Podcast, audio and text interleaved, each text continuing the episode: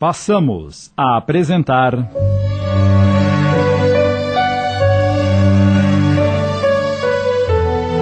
O Jardim dos Girassóis. Obra de Lígia Barbieri Amaral, adaptação de Sidney Carbone.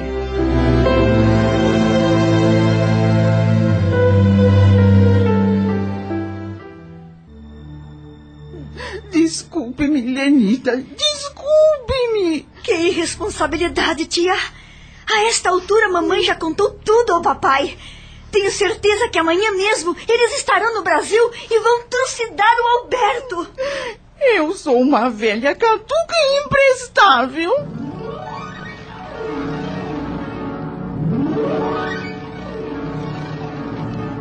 E eu estava certa. Na tarde do dia seguinte, meus pais aterrissaram no Rio, decididos a fazer com que Alberto assumisse seu erro, por bem ou por mal. A situação piorou muito quando papai descobriu que o Alberto era reincidente, ou seja, que já tinha colocado outra filha no mundo nas mesmas condições e ainda por cima assumira sozinho a responsabilidade.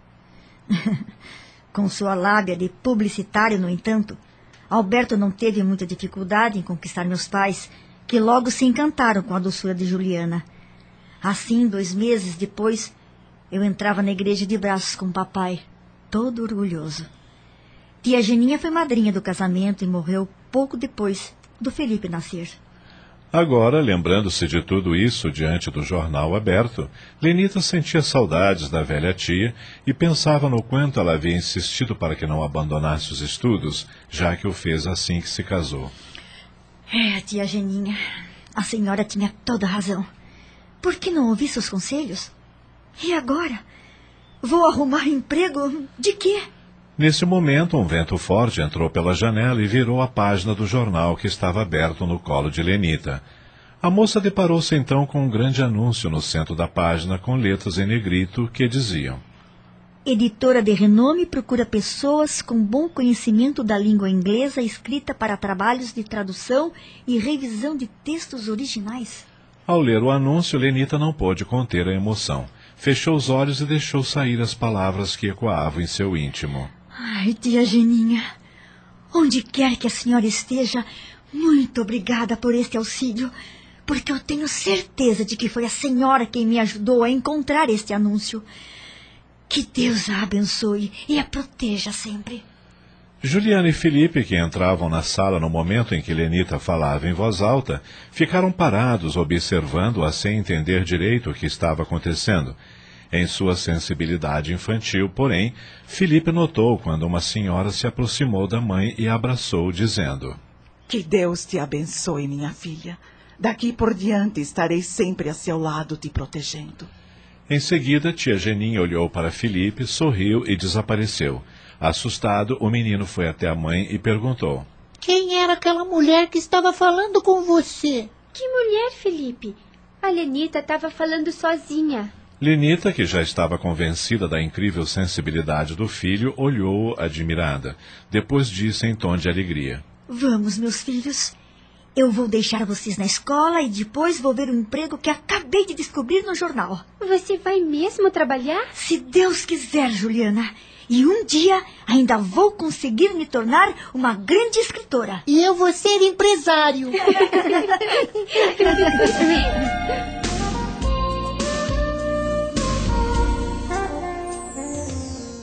João Vitor deixou a estação do metrô e, em instantes, estava parado diante do sinal onde Alberto morrera. O sinal estava verde. Os carros passavam depressa e ele não conseguia parar de imaginar a cena da morte do amigo. Lágrimas escorriam-lhe dos olhos, mas ele estava tão concentrado em suas divagações que nem se dava conta disso. A maioria das pessoas absortas em seus próprios pensamentos e preocupações pessoais também não. Uma senhora bem vestida a seu lado, porém, notou-lhe a emoção e ficou encarando-o como que para ter certeza do que estava vendo. Era realmente estranho ver aquele homem alto e corpulento, tão elegante em seu terno de linho, com os olhos umedecidos como os de uma criança sentida e acuada. Pungida por aquela imagem, a senhora não resistiu e tocou-lhe os ombros. Meu filho, vejo que você não está nada bem. Posso ajudá-lo em alguma coisa?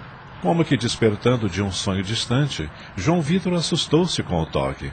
Instintivamente levou as mãos à face e só então se deu conta de que seus olhos choravam. Envergonhado, enxugou rapidamente as lágrimas com as costas das mãos e olhou com ternura para a senhora. Muito obrigado pela sua atenção. É que sem querer eu me lembrei de um amigo que morreu aqui há pouco tempo. Me desculpe a indiscrição, mas esse seu amigo, por acaso, se chamava Alberto? Sim, a senhora o conhecia? E como? Trabalhávamos juntos naquele prédio. Disse isso apontando para a empresa do outro lado da rua. É mesmo? Eu estou indo justamente para lá. Tenho uma entrevista marcada com o presidente.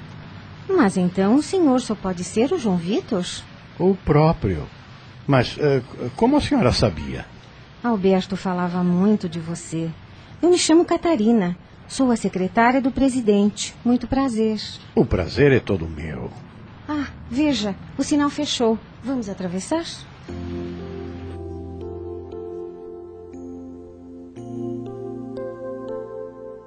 O prédio onde estava localizada a empresa era bastante luxuoso. João Vitor e Catarina desceram do elevador no 12 andar e ela conduziu até a antessala do presidente, onde ela trabalhava. Enquanto aguarda, aceita uma água, um cafezinho? Não, obrigado. Acabei de almoçar.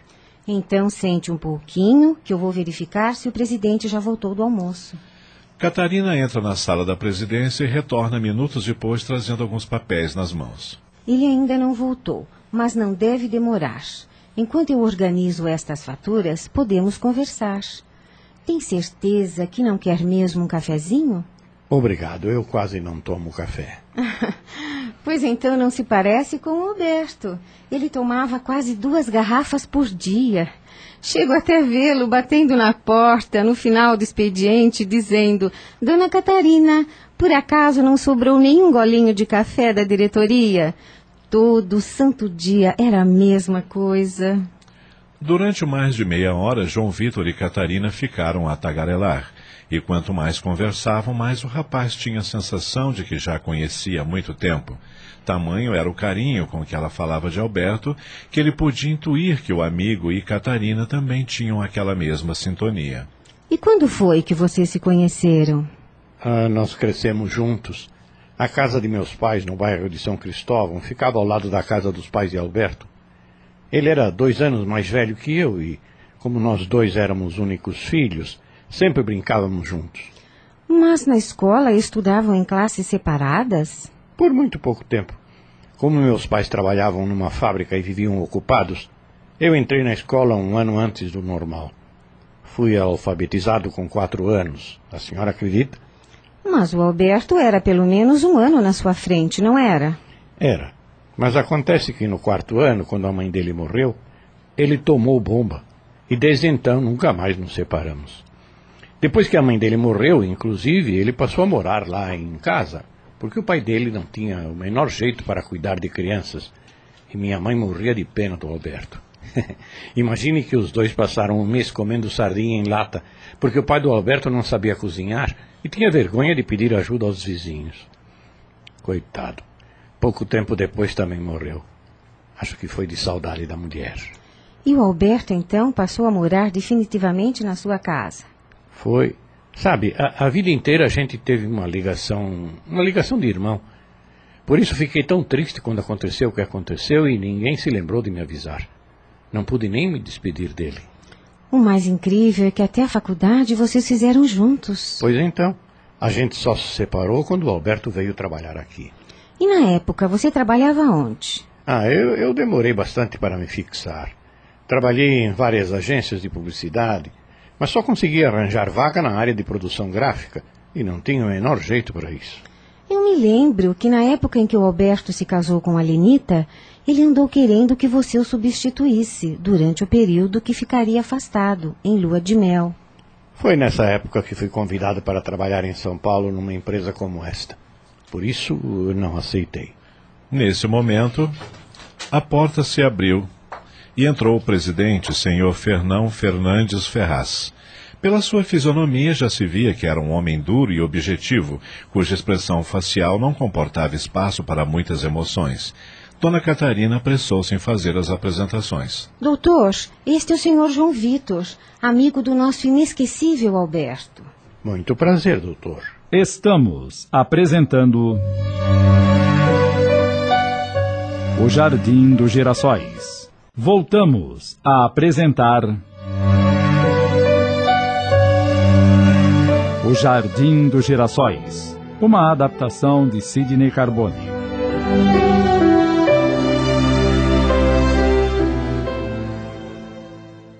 Sente-se. Obrigado. Sempre muito objetivo, o senhor Fernandes Ferraz tomou a palavra. Meu funcionário de maior confiança, que ocupava o cargo de diretor executivo da empresa, se aposentou. Eu havia convocado uma reunião com o Alberto no dia em que ocorreu o acidente, justamente para discutir a possibilidade de trazer o senhor de São Paulo para assumir o cargo. João Vitor chegou a sentir uma pontada de ódio dentro do peito no momento em que o presidente disse isso. Teve vontade de dar-lhe um soco na testa e deixá-lo falando sozinho. Afinal, mais do que ninguém, ele sabia o quanto Alberto estava apto para a vaga e quanto havia lutado por ela.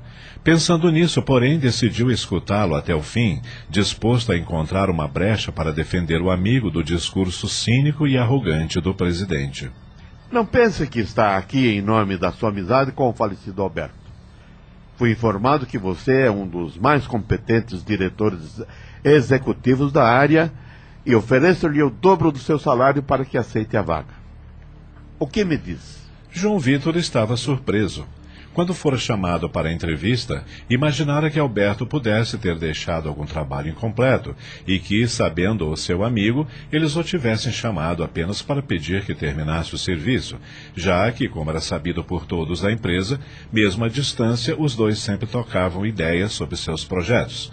Todavia, o que o Sr. Fernandes Ferraz ignorava era que no próprio dia da morte de Alberto, João Vitor havia pedido demissão da empresa em que trabalhava por discordar da maneira irresponsável com que a mesma vinha investindo na construção da imagem de políticos corruptos e inescrupulosos.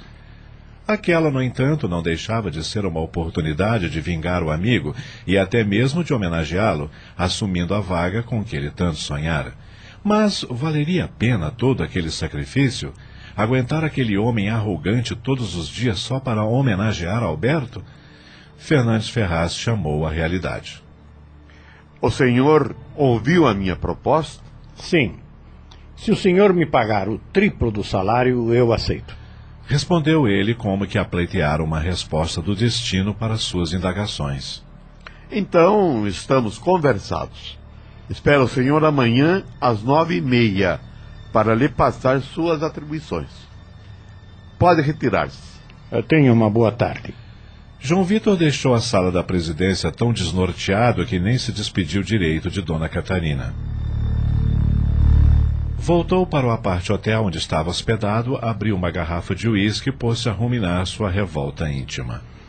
Eu lembro-me de todas as conversas que tive com Alberto sobre a empresa, da subserviência do meu amigo, de seu desespero por aquela vaga.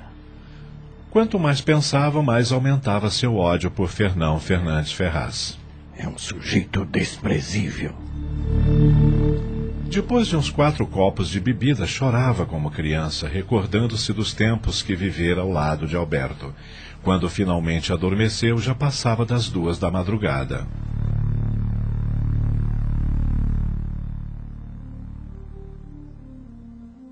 Quando Elisa entrou no quarto de Alberto, o encontrou sentado na cama com os olhos muito tristes. O que aconteceu, Alberto? Você parece abatido. É como se eu ouvisse a voz do meu amigo João Vitor. Ele dizendo que precisa de mim. Então me vejo sendo atropelado por um táxi e meu coração começa a doer como se fosse explodir. Isso é normal. Você está começando a se lembrar. Não estou começando, eu já me lembrei. Sei que fui atropelado e tive um infarto. Ou que tive um infarto e fui atropelado. Que importa isso? Só não entendo como vim parar aqui neste hospital. Por que não me deram nenhum medicamento? Você está sendo medicado. Como? Se nem soro estou tomando. E por que minha família não está aqui comigo? Vocês avisaram pelo menos a minha esposa que eu estou aqui? Antes que a enfermeira pudesse responder qualquer coisa, entrou no quarto o Dr. Márcio, de aspecto alegre e bem-humorado. Olá, Alberto. Como tem passado? Eu sou o Dr. Márcio. Soube que você queria me ver. Finalmente. Há dias que lhe mando recados. É, espere. Há quantos dias exatamente estou aqui? O tempo não mais importa para você, Alberto. Na verdade, você está iniciando um novo tempo. Como? O que quer dizer com isso? Isto aqui, por acaso, é um hospício? Exijo ser removido daqui imediatamente, entendeu? Aconselho-o a não se exaltar. Isso pode comprometer a sua recuperação. Por quê? Por acaso eu estou aqui como prisioneiro? Quero ver a minha família agora. Quero. Ai! Ele interrompeu a frase, transtornado por tanta dor no peito. Sentia-se como se fosse ter outro infarto. Empalideceu, desmaiou de dor. O Dr. Márcio olhou significativamente para Elisa e esta correu até a porta pedindo ajuda. Vibradores energéticos! Quatro enfermeiros entraram em seguida carregando um estranho aparelho. Vamos usar a luz verde para ver se ele se acalma. Um dos enfermeiros projetou então uma luz verde sobre o peito de Alberto, desacordado, enquanto os demais ocupantes do quarto faziam uma corrente em torno da cama, muito concentrados. Tempos depois, quando Alberto acordou, deparou-se com uma senhora sentada ao seu lado. Ela segurava um pote transparente com um espesso caldo dentro. Alberto, querido, sente-se melhor. Trouxe este caldo para você. Ele sentou-se na cama, pegou o pote um tanto desconcertado e sorriu para ela sem graça. Os dois passaram então alguns minutos em silêncio, ele com cara de assustado, ela sorrindo para ele. A seguir, estendeu-lhe uma colher e disse: Experimente. É uma sopinha. Foi eu mesma quem fiz. Preparei especialmente para ajudá-lo na sua recuperação. Alberto molhou a ponta da colher no caldo e levou-o à boca. Aprovou o paladar. Segundos depois, sorvia avidamente todo o conteúdo do pote. Parecia estar com muita fome. Eu sabia que você ia gostar. Em seguida, caminhou até a mesa, pegou uma cestinha com frutas coloridas e diferentes e a levou até Alberto. Experimente também estas frutas que Elisa acabou de deixar aqui. Tenho certeza que vai apreciar. Alberto pegou a cesta, olhou para as frutas, escolheu uma verde e tirou um pedaço. Antes de mordê-lo, porém, ele encarou a senhora e não se conteve. Desculpe me perguntar, mas. Quem é a senhora? Acabamos de apresentar.